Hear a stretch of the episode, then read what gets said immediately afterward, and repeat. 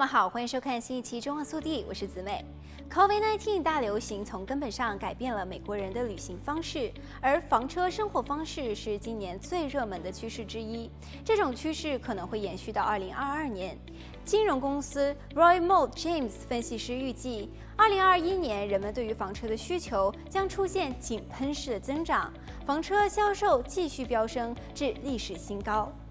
在过去的一年里，许多美国人重新找回了国家公园、小城镇和农村社区这些适合房车的地方，而不是坐飞机去人潮拥挤的度假小镇。这里的关键驱动力似乎是更加多元化的人口和首次购房者的涌入。他们寻求安全的、能够保持社交距离并面向家庭的活动。这些房车生活方式可以满足这些要求，虽然投资者对这种需求的可持续性表示担忧，因为消费者终要回到大流行病前的生活方式，但相信房车潜在市场的扩大对于该行业是一个长期利好，因此预计该行业将在2022年趋稳。零售量持平或小幅的下降，随后二零二三年开始需求缓慢而稳定的恢复，更加接近长期平均的水平。根据房车工业协会二零二一年五月对制造商的调查，共有四万九千二百四十一一辆房车